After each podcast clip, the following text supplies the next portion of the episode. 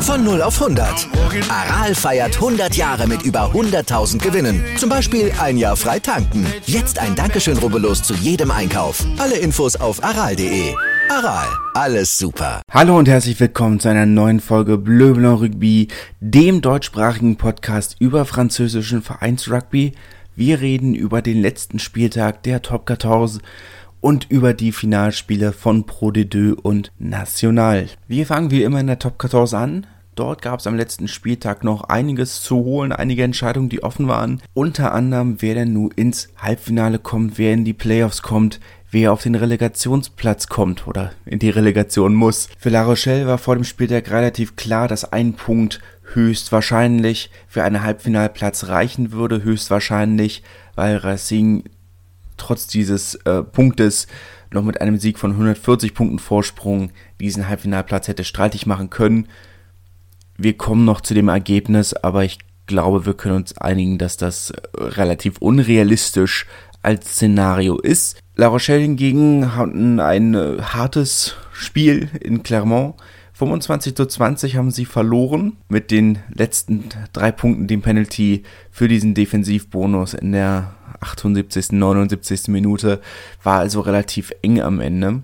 Clermont haben sich damit auch einen Playoff-Platz gesichert, war ja auch noch nicht so hundertprozentig klar, auch wenn sie die neben Racing die, die beste Aussicht hatten, den besten Startpunkt hatten, haben sich gesichert. Sie sind äh, damit Fünfter geworden, gegen wen sie dann im Viertelfinale in den Barrage spielen müssen. Das äh, darauf kommen wir dann noch gleich noch zu sprechen. Aber ich denke, mit dieser durchwachsenen Saison, in dieser durchwachsenen Saison werden sie sehr zufrieden sein, äh, überhaupt diesen Platz geholt zu haben, sah er nicht unbedingt immer danach aus. War jetzt noch nicht bis oder es war bis jetzt noch nicht die beste Saison von Clermont noch nicht ganz die Saison, die sich selber erwartet und erhofft hatten. Aber gut, ob die Saison eine Enttäuschung wird oder ob die Saison ein Erfolg ist, das werden wir äh, feststellen oder das werden wir erst sicher wissen, wenn wir wissen, wie die äh, Playoff-Spiele ausgehen.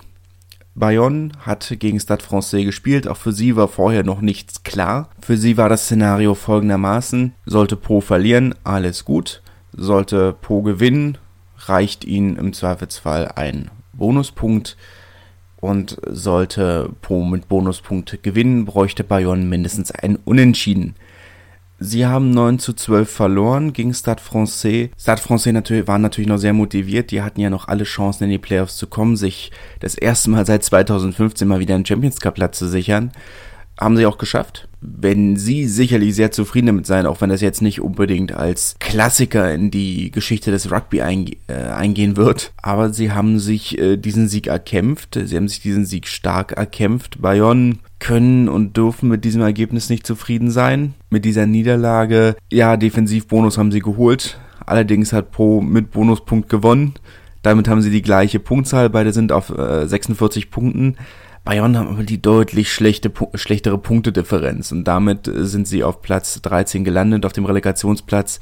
Ist natürlich wirklich bitter. Bayonne, wie gesagt, gleiche Punktzahl wie Po. Sie haben einen Sieg mehr als Po, haben gleich genauso viele Siege wie Montpellier es ist natürlich äh, unglaublich bitter, aber es zeigt halt auch, wie eng diese Liga geworden ist. Ist nicht so, dass man irgendwo, ja, Agen, klar, als klaren Außenseiter, aber es ist halt einfach eine verdammt enge Liga. Po kommen wir mal drauf zu sprechen, glaube ich, in, wenn wir zu dem Spiel kommen, hätten natürlich eigentlich auch vom Selbstanspruch gar nicht erst da unten sein sollen. Bayern werden sich vor Beginn der Saison sicherlich im Klaren gewesen sein, dass das eine Möglichkeit ist, dieser Relegationsplatz. Aber glücklich ist mir natürlich trotzdem nicht. Man war ja doch in einer sehr guten Ausgangslage. Auch wenn sie selber sagen, ja, wir haben damit gerechnet, dass, äh, es der Relegationsplatz wird. Aber seit dieser Aussage haben sie halt in Toulouse gewonnen. Unter anderem haben sich seitdem eigentlich stark gesteigert. Na gut. Noch ist ja alles offen. Ähm, zum Relegationsspiel kommen wir noch gegen wen es da geht, ist es, denke ich, nochmal separat wert, darüber zu reden. Kommen wir vorher zu Castres Toulon. Toulon hatten dieses Spiel ja eigentlich gut begonnen. Sie mussten nur gewinnen, um in die Playoffs zu kommen. Und Stade Francais eben Stade Français aus den Playoffs rauszuhalten. Haben auch gut angefangen, 17 zu 0 geführt. Dann hat sich Kapitän Charles Olivon äh, am Knie verletzt, musste ausgewechselt werden und dann ging alles irgendwo bergab. Castre, die das Spiel dann noch äh, zu 46, 24 gedreht haben. Damit äh, hatten ja sowieso eigentlich sehr geringe Chancen in die Playoffs zu kommen oder hatten nur geringe Chancen in die Playoffs zu kommen, sind nicht in die Playoffs gekommen, haben den sechsten Platz verpasst. Auf Platz sieben haben sie natürlich noch die geringe äh, theoretische Chance, ein Barragespiel zu spielen, sollte eine andere Mannschaft jetzt äh, unter der Woche doch noch Covid-Fälle haben und nicht antreten können, dann wäre es nochmal Castres Chance. Für Toulon, da ist die ich entschuldige mich für diese Formulierung, aber die Kacke ist am Dampfen. In der Halbzeitpause äh, ist es schon äh, zu einer kleinen Streitsituation äh, zwischen Patrice Colasso, dem Trainer, und äh, Bernard Lemaitre, dem neuen Präsident und Eigentümer, gekommen, wo Herr Colasso seinen Chef doch sehr lautstark daran erinnert hat, dass das Sportliche immer noch seine Domäne sei. Ja, die Fans sind sauer, dass die Mannschaft, die 20 Spieltage diese Saison in den Top 6 verbracht hat, die mehrere Spieltage sogar auf dem dritten Platz ver verbracht hat, jetzt doch noch so abgerutscht ist und nur auf dem achten Platz gelandet ist, noch eine Saison ohne Champions Cup, das äh, wird dem Eigenanspruch einer Stadt wie Toulon nicht gerecht. Ich sage jetzt nicht mal Verein einer Stadt wie Toulon nicht gerecht. Es werden ein paar interessante Monate in Toulon. Man darf gespannt bleiben. Lyon hat 52 zu 7 gegen Agen gewonnen. Es ging im Spiel um nichts mehr. Lyon war ja letzte Woche schon offiziell aus dem Playoff-Rennen raus. Für mich noch enttäuschender als Toulon, um ganz ehrlich zu sein. Agen, ja, es war halt wirklich eine historisch schlechte Saison. Die erste Mannschaft überhaupt, die eine Erstligasaison ohne Sieg beendet hat kein, nicht mal unentschieden, 26 Niederlagen, 1121 Punkte haben sie kassiert. 315 Punkte hat man gemacht. Nur mal als Vergleichswert äh, Benjamin Urda Pieta als äh, Topscorer hat 321 Punkte erzielt. Ja, gut. Ne? Ist jetzt alles nichts, was wir nicht schon vorher wussten. Das ist eine schwache Saison, wenn man das so sagen kann für Agen war. Es bleibt abzuwarten, ob das nächste Saison in der zweiten Liga besser wird. Es wird sicherlich besser werden. Es fällt mir wirklich schwer zu glauben, dass es gut wird. Einfach weil ich nicht sehe, dass sich hinter den Kulissen, einfach weil ich nicht sehe, dass sich hinter den Kulissen genug ändert. Es gibt einen Umbruch im Kader, aber so wie es klingt, bleiben einige Problemspieler. Und Problemspieler meine ich jetzt, dass es äh, Spieler sind, äh, aufgrund derer der Supportstar, Physios, Teamärzte den Verein die Saison verlassen werden, die da anscheinend wirklich für viel schlechte Stimmung verantwortlich sind. Wohl, das ist ja nun wirklich nichts, was ich persönlich beurteilen kann, aber es wäre bezeichnend. Es würde mich auch nicht überraschen. Bleibt abzuwarten. Es wird, ähm, ich meine, ich werde jetzt sicherlich nochmal eine Saisonforscher machen, äh, wenn es dann soweit ist. Aber es wird eine verdammt harte Zweitligasaison für Aja. Es gibt viele Mannschaften, die in der zweiten Liga, die einfach wirklich gut sind. Es gibt viele Zweitligisten, die auch aufsteigen wollen und können. Ob Agen da wirklich die Mannschaft ist, die da als haushoher Favorit in die zweite Liga geht, sehe ich noch nicht. Vor ein paar Jahren, klar. Ne? Aber jetzt nicht wirklich. Apropos haushoher Favoriten. Pro haben gegen Montpellier gewonnen. 41 zu 24 haben mit Ablauf oder haben nach der Sirene noch den äh, letzten Versuch für den, äh, für den Offensivbonus geholt, der ihnen letzten Endes die Klasse gesichert hat. Po waren der Favorit für dieses Spiel. Montpellier hatten nichts mehr, keinen motivierenden Faktor mehr. Saison ist ja, war ja schon mit nach dem Challenge Cup Finale eigentlich vorbei. Klasse gesichert, Champions Cup Platz gesichert. Die hatten eigentlich nichts mehr, wofür sie sich nochmal extra oder was ihnen diese extra Motivation gegeben hätte. Klar, sie haben sich nochmal gut zurückgekämpft, ähm, einfach weil es auch eine gute Mannschaft ist. Wenn du eine andere Pollard von der Bank bringst, wird er definitiv deine Mannschaft verbessern. Aber das Po als gute Mannschaft, als die gute Mannschaft, die sie sind, trotz allem dieses Spiel relativ klar gewinnen, das war nicht, oder hätte ich persönlich nicht als Überraschung bezeichnet. Bordeaux haben 10 zu 21 gegen Toulouse verloren, waren eigentlich lange nah dran, Bis zwei Minuten vor Ende stand es 10 zu 16 und Bordeaux hatte die letzte halbe Stunde davor damit verbracht, auf die, auf die Linie von Toulouse anzurennen. Ähm, nachdem Mathieu Jalibert für Söteny eingewechselt wurde, war das ein ganz anderes Spiel. Einfach viel offensiver Bordeaux, viel mehr Druck dahinter. Klar, Jalibert macht immer noch manche Dinge, wo du dich fragst, warum? Na, aber es war schon ein ganz anderes Spiel. Die beiden Mannschaften können nochmal aufeinandertreffen, kommen wir gleich zu, wenn es darum geht, wer gegen wen in den Playoffs spielt. Beide Mannschaften waren ja schon in den Playoffs. Für Toulouse ist das jetzt der souveräne Halbfinalplatz, der souveräne erste Tabellenplatz nach Ende der regulären Saison. Muss man, glaube ich, nicht weiter zu diesem Spiel sagen. Toulouse, die dann noch zwei Minuten vor Ende mit dieser Interception dann noch alles klar machen. Racing haben 55 zu 12 gegen Brief gewonnen. Highlight dieses Spiels äh, Monsieur Hollande, der ehemalige Präsident, der ja bekanntermaßen der größte Brief-Fan ist, Briefs äh, Celebrity-Fan, wenn man so will, hatte keinen schönen Tag in der, Defo in der La Défense Arena in Paris. Äh, Racing, die sich da souverän den vierten Platz gesichert haben, muss man glaube ich auch nicht mehr viel zu sagen. Brief hatten auch nichts mehr zu holen, auch nicht zu verlieren. Interessant war allerdings, dass sie neun erste Reihe Stürmer an der, äh, der 23 hatten. Die haben ihre erste Reihe Stürmer wirklich überall untergebracht. Erste Reihe, zweite Reihe, dritte Reihe. Zwischenzeitlich stand einer auf der, auf der Center-Position. Es war interessant. Man hat nicht wirklich eine Erklärung dafür gekriegt. Ich gehe mal stark davon aus, dass auch sie ähm, Probleme hatten, die äh, Gif-Quoten zu erfüllen. Man muss ja im Schnitt 16 Spieler äh, in der Aufstellung gehabt haben, die äh, in Frankreich ausgebildet wurden, müssen keine Franzosen sein, müssen nicht für Frankreich spielen. Ist ja das ist nicht ganz so wie in England. In England hast du ja die, die English Qualified Players, äh, die wirklich, wo dann die Quote ist, wer alles für England spielen darf. Für deinen GIF-Status ist es vollkommen egal, für welche Nationalmannschaft du spielst. Zum Beispiel Erik Marx ist auch ein GIF, aber obwohl er für Deutschland spielt, das ist überhaupt kein Problem, aber du musst eben 16 Spieler im Schnitt in deiner 23 haben, die äh, in Frankreich ausgebildet wurden. Kommen wir zu den Playoffs. Das Playoff-Bild sieht folgendermaßen aus, dass Toulouse vielleicht dann schon wieder gegen Bordeaux spielt. Bordeaux spielen zu Hause gegen Clermont und zwar am Samstag um 20.45 Uhr. Das Spiel wird es wieder für uns live im Free TV geben auf TV5, wieder mit französischem Kommentar, aber im Free TV Lohnt sich also, sich den Samstag dafür freizuhalten. Es könnte ein, doch ein anständiges Spiel werden. Und La Rochelle tritt gegen den Sieger des Pariser Derbys an. Racing spielt zu Hause gegen Stade Francais Paris. Das letzte Derby, ihr erinnert euch vielleicht, hat ja Stade Francais gewonnen in der Défense Arena. Bleibt also spannend. Ähm, mein Derby ist ein Derby. Kann, kann alles passieren. Äh, aber zum Thema Derbys äh, finden wir gleich noch ein paar, finden wir sicherlich gleich noch ein paar spannende Worte. In der Pro D2 gab es das, äh, das Finale zwischen Perpignan und Biarritz. Immerhin ein Finale, wo zwölf Meistertitel auf dem, auf dem Feld standen.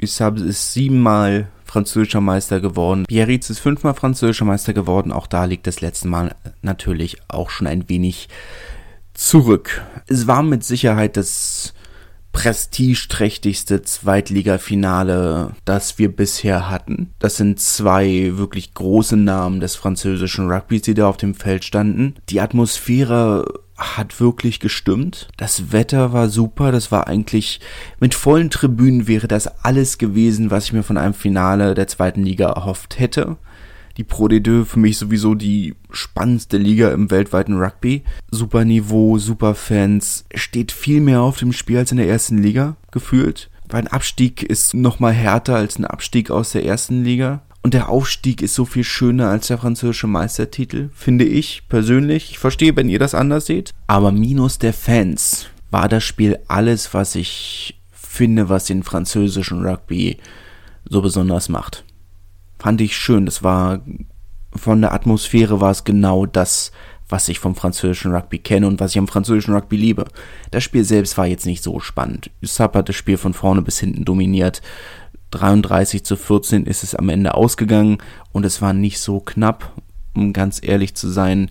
Der Versuch für, für Biarritz am Ende noch, als das Spiel schon längst entschieden war, fünf Minuten vor Schluss. USAP haben gezeigt, dass sie absolut die beste Mannschaft der zweiten Liga waren diese Saison. hat man ja spätestens am Tabellenplatz eigentlich schon gesehen, aber das war eine wirklich souveräne Saison und ich glaube, sie haben auch viel aus dem letzten Aufstieg vor drei Jahren, vor 2018 gelernt, als dann ja eine wirklich, ich wollte katastrophale Erstligasaison sagen, sie war letzten Endes katastrophal. Auch sie haben wirklich sehr, sehr wenige Spiele gewonnen.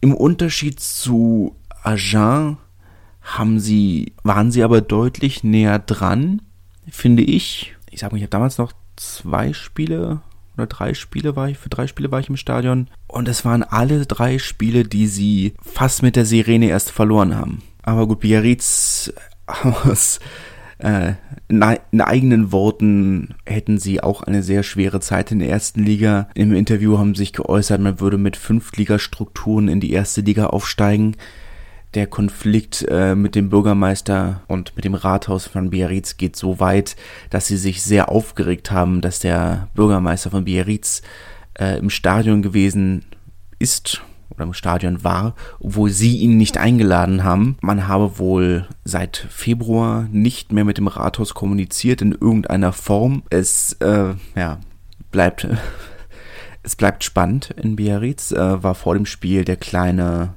das kleine Skandälchen ist es ja mittlerweile kein Skandal mehr, sondern, naja, fast Business as usual, äh, dass sie sich geweigert haben, Fragen des Lokalsenders France Bleu äh, zu beantworten. Die Kollegen vom Independant, der Lokalzeitung in, an der Mittelmeerküste der Oxy von, von Occitanie, also hauptsächlich äh, Narbonne, Perpignan und Carcassonne, die sie, über die sie berichten, sind aus Protest äh, auch aus der Medienrunde verschwunden. Aber regt sich ja schon seit einer Weile keiner mehr drüber auf, über den Umgang mit der Presse. Wie dem auch sei, die Presse ist sicherlich, äh, oder die Lokalpresse dürfte trotz allem sehr begeistert äh, über diese Niederlage sein und nicht aus diesem Grund, sondern weil sie dann jetzt im Relegationsspiel gegen Erzrivalen Bayonne spielen. Es ist natürlich eine schöne Parallele, weil es war ja damals 2014 eine Niederlage im Aguilera gegen Bayonne, die sie in die zweite Liga ver verbannt, verdammt hat. Und jetzt die Chance, gegen Bayonne dann im Aguilera wieder aufsteigen zu können, ist natürlich eine, eine nette Parallele und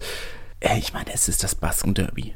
Es ist das Basken-Derby ist eines der größten, wichtigsten, spannendsten Derbys auch knappesten Derbys der der Rugby-Welt. Und ich glaube, es gibt in der Geschichte der beiden Vereine kein Derby, das jemals wichtiger war als dieses. Es bleibt auch wirklich abzuwarten, wer das gewinnt. Bis jetzt hat sich ja kein Erstligist im Relegationsspiel durchsetzen zu können und gefühlt würde ich auch Biarritz in dieser Paarung vorne sehen. Aber es wird wirklich spannend und ich glaube, als der Rugby-Fan, der neutrale Rugby-Fan und ich glaube auch die baskischen Rugby-Fans hätten sich kein anderes Spiel wünschen können. Das dürfte eine recht spektakuläre Angelegenheit werden spektakulär wahrscheinlich nicht, aber spektakulär im Sinne von unglaublich, unglaublich spannend. Habe ich ehrlich gesagt Bock drauf. Es gibt noch keine legale Art, dieses Spiel in Deutschland schauen zu können. Sollte ich aber was finden, könnt ihr euch darauf verlassen, dass ich es euch äh, über meine Social Media Kanäle sofort mitteile. weil das ist ein Spiel, das äh, ich in keinem Fall verpassen möchte. Zwei kleine News, die ich noch euch noch aus der zweiten Liga mitgeben möchte. Nicolas Goudignon ist äh, oder wurde als neuer Trainer von Rouen Normandie vorgestellt. War ja bis unter der Saison noch Trainer von Po. Schon eine gute Verpflichtung, würde ich sagen. Auch wenn er seine gefühlt seine Schwächen als Sportdirektor hat, wird er in dieser Doppelrolle sicherlich ähm, trotzdem einen ganz anständigen Job machen. Ich glaube aber vor allem, dass das ein vom Namen her erstmal schon mal ein wirklich positives Zeichen für den Verein ist, dass sie es schaffen, auch mittelgroße Kaliber an Land zu ziehen, wollte ich einmal hervorgestellt haben. Hervorgestellt haben. Naja, wie dem auch sei. Zweites äh, News-Update, wenn man es so nennen kann, war das erste große Interview von äh, Vereinsseite das Wann gegeben hat seit äh, dem verlorenen Halbfinale gegen Biarritz. Und es war letzten Endes, wie ich gesagt habe, wie ich gesagt hätte, dass sie gar nicht so böse über den verpassten Aufstieg sind. Für sie ist es gefühlt auch noch ein Jahr zu früh oder wäre es ein Jahr zu früh gewesen. Anfang nächsten Jahres soll das neue Trainingszentrum fertig sein. Man arbeitet mit der Stadt eng zusammen, um bis zu diesem Zeitpunkt vielleicht auch eine neue Tribüne fertiggestellt zu haben. Rodrigo Boni konnte um ein Jahr verlängert werden. Man baut für nächste Saison einen anständigen Kader und man verspricht seinen Fans einen Aufstieg innerhalb der nächsten zwei Jahre oder einen Aufstieg bis 2023. Ob das realistisch ist und ob es clever ist, solche Dinge zu versprechen, das lassen wir einfach mal im Raum stehen. Das müssen vielleicht andere entscheiden. Aber die Motivation ist da und ich glaube auch die Dynamik im Verein ist da. Das ist ein, so gut wie dieser Verein arbeitet, sehe ich einfach wirklich, äh, ich sehe den Verein mittelfristig in der ersten Liga. In der National hatten wir jetzt nur noch das Finale. Im Spiel ging es nicht mehr um irgendwas. Beide Mannschaften waren ja schon sicher aufgestiegen und in den Interviews klang es auch so ein bisschen raus, als wären beide Mannschaften noch mit Restalkohol im Blut angetreten. 26 äh, zu 16 hat Bourg-en-Bresse das Finale gegen Narbonne gewonnen. Über das Spiel selbst, es war ein anständiges Spiel. Fans waren sehr laut, waren knapp 1000 im Stadion. Zusätzlich auch Verbandspräsident Bernard Laporte. War alles in allem eine wirklich, ein wirklich gelungenes, naja, Finale im wahrsten Sinne des Wortes für diese allererste Drittligasaison, der allererste Saison der National. Auch wenn es natürlich äh, um nicht mehr so viel ging. Kommen wir zur Adler Watch, wo ich euch alles über die deutschen Nationalspieler in Frankreich erzähle und was sie dieses Wochenende so angestellt haben. Es ist diesmal ein relativ kurzes Segment. Es hat nur Julius Nurstedt gespielt für Castres in der 67. Minute für Antoine Tichy eingewechselt worden.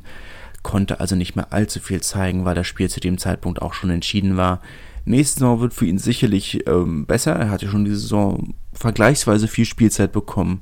Aber da noch zwei weitere Props den Verein verlassen, kann ich mir sicherlich vorstellen, dass er da für ihn nächste Saison auch mehr Spielzeit rausspringt. Ein weiterer deutscher Nationalspieler ist nach Frankreich gewechselt. Elias Hase ist aus Frankfurt zu Sarlat gewechselt in die Fédérale 2. Der Verein hat zehn neue Spieler verpflichtet, äh, davon einige Nationalspieler. Auch ein Verein, der einen möglichen Aufstieg in eine National 2 anpeilt. Es ist letzten Endes genau das, was ich in meinem oder was ich angesprochen hatte, als wir über diesen Neustrukturierung geredet haben. Wir sehen jetzt einfach diese ganzen kleinen und mittelgroßen Vereine, die sich jetzt finanziell wirklich übernehmen, um äh, dieses Rattenrennen zu gewinnen, in, die, in diese neue National 2 zu kommen. Und die ganzen Probleme, die wir haben, werden einfach nur eine Etage noch weiter nach unten geschoben. Aber für ihn ist es natürlich schön, dass es, er wird auf einem anständigen Niveau spielen. Er wird auch die Saison danach auf einem anständigen Niveau spielen. Glückwunsch an ihn, ich wollte es erwähnt haben ich werde gucken, dass ich jetzt in den, über den Sommer mal eine ausführliche Liste nochmal äh, zusammenstelle und online stelle, welche deutschen Nationalspieler denn alle in Frankreich spielen. Es sind ja dann doch einige. Tim Menzel spielt noch in Frankreich, Sané Dembélé spielt in Bonn. Tim Menzel spielt für, für Rennes. Wird eine interessante Liste. Wird vor allem eine überraschend lange Liste. Das ist ja das wirklich Schöne, müssen wir dann eben halt nur schauen, wie viele dieser Spieler dann tatsächlich auch für die Nationalmannschaft abgestellt werden. Aber das ist dann was für die nächste Saison. Bis dahin und vorher bis nächste Woche wünsche ich ein paar schöne sonnige Tage und einen schönen Abend.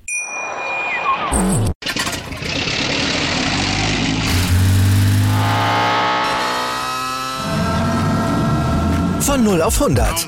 Aral feiert 100 Jahre mit über 100.000 Gewinnen. Zum Beispiel ein Jahr frei tanken. Jetzt ein Dankeschön, rubbellos zu jedem Einkauf. Alle Infos auf aral.de. Aral, alles super.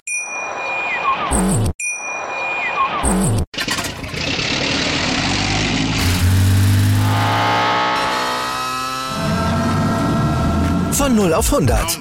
Aral feiert 100 Jahre mit über 100.000 Gewinnen. Zum Beispiel ein Jahr frei tanken. Jetzt ein Dankeschön, rubbellos zu jedem Einkauf. Alle Infos auf aral.de. Aral, alles super. Wie viele Kaffees waren es heute schon? Kaffee spielt im Leben vieler eine sehr große Rolle. Und das nicht nur zu Hause oder im Café, sondern auch am Arbeitsplatz. Dafür gibt es Lavazza Professional. Kaffee am Arbeitsplatz, der genauso lecker schmeckt wie in eurem Lieblingscafé. Die perfekte Kaffeelösung für jede Art von Unternehmen. Klein, mittel, groß. Ihr habt auf jeden Fall einen Kaffee, der schmeckt. Die richtige Motivation für eure Arbeitstage. Alle Infos zu Lavazza Professional findet ihr auf lavazzapro.de mit allen Kaffeelösungen für euer Büro.